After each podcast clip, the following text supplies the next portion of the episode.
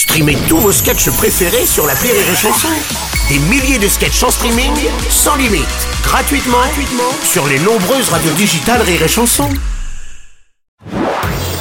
Marceau refait l'info sur Rire et Chanson. Tous les jours à la demi Marceau euh, refait l'info avec aujourd'hui, eh bien, on va commencer avec ces nouvelles venant de la famille royale d'Angleterre. Kate Middleton a été hospitalisée pour une intervention chirurgicale hier, tandis que le roi Charles III sera opéré la semaine prochaine pour un problème de prostate tout à fait bénin. Oh, Stéphane Bern. Oh non Oh, Stéphane Oh Bern, qu'est-ce qui le se roi passe s'est pris un wad Oh non C'est sale. Oh Écoutez. non Charles et puis Kate, l'hécatombe, j'ai peur que l'on se rende compte qu'ils ne servent à rien, que l'on remarque leur absence n'affecte en aucun cas le royaume. Oh non Là, je ne joue pas, je suis veillé pour de vrai, hein Bah oui, oh bah ça j'imagine bien. vous. Vous, vous, ne décelez pas la différence Oh Non. non, Non.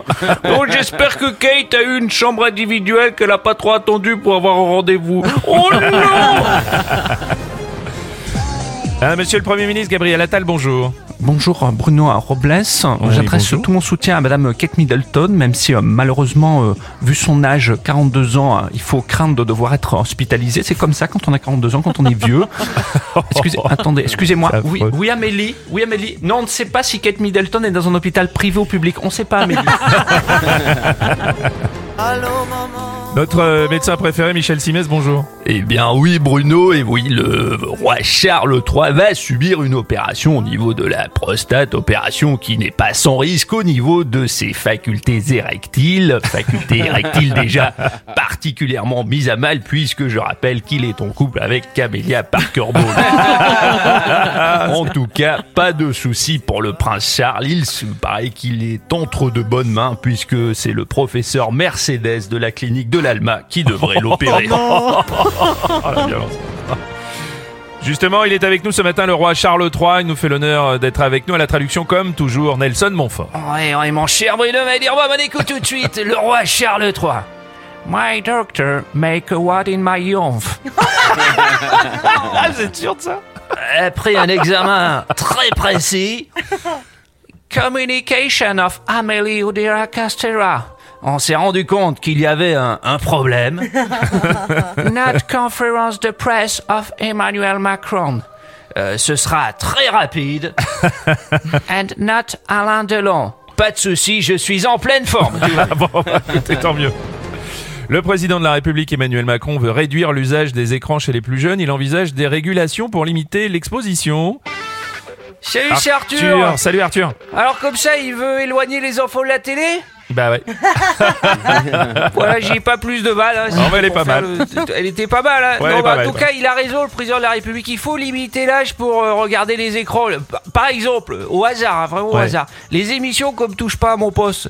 Bon, ben il faut. au hasard, j'ai dit. Ouais, au hasard, ouais, bien sûr. Bah, il faut interdire à tous ceux qui ont moins de 150 ans de la regarder. Voilà. bisous, mon copain Cyril. Bisous. Euh, bonjour euh, Bruno. Ouais, Vincent Cassel, bonjour. Qu'est-ce qu'il Ouais, limiter euh, les écrans, Ouais. euh, faut voir, hein. faut empêcher personne de pouvoir voir euh, les trois mousquetaires quand même, surtout les plus jeunes. hein.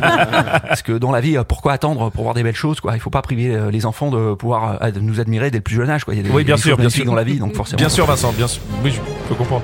Il y a une histoire qui finit bien. Une famille habitant en Mayenne a retrouvé la trace de leur chatte perdue il y a 7 ans en Savoie, à plus de 800 km de chez elle. Le félin Choupette avait disparu en mai 2017. Oui, bonjour Bruno. Ouais, Didier Deschamps, bonjour.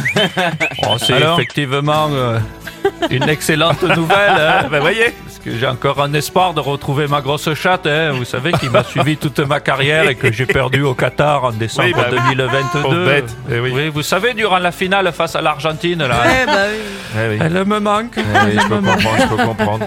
Je peux comprendre. Ah putain, c'est génial. Ah, c'est le retour de mon Oh, patoche, putain, mon Patrick oh, putain, Sébastien. mon Bruno. Mais je te confirme, retrouver Ah ouais. une chatte des années après, Non. Après l'avoir perdue, c'est toujours, putain, c'est un bonheur, mais immense. Ça t'est déjà arrivé, ton Bruno? Non, comme cette famille, de perdre une chatte dans la nuit et de la retrouver des années plus tard, comme si elle était. c'est génial. Alors, c'est vrai que, attends, après les années, attends, Ouais. putain, mon Bruno, c'est vrai qu'après les années, des fois, le poids, il a peut-être un peu changé, tu vois, c'est- c'est normal. Mais souvent, souvent, le miaulement reste le même. oh putain, c'est génial. Vive la poésie, vive l'amour Merci.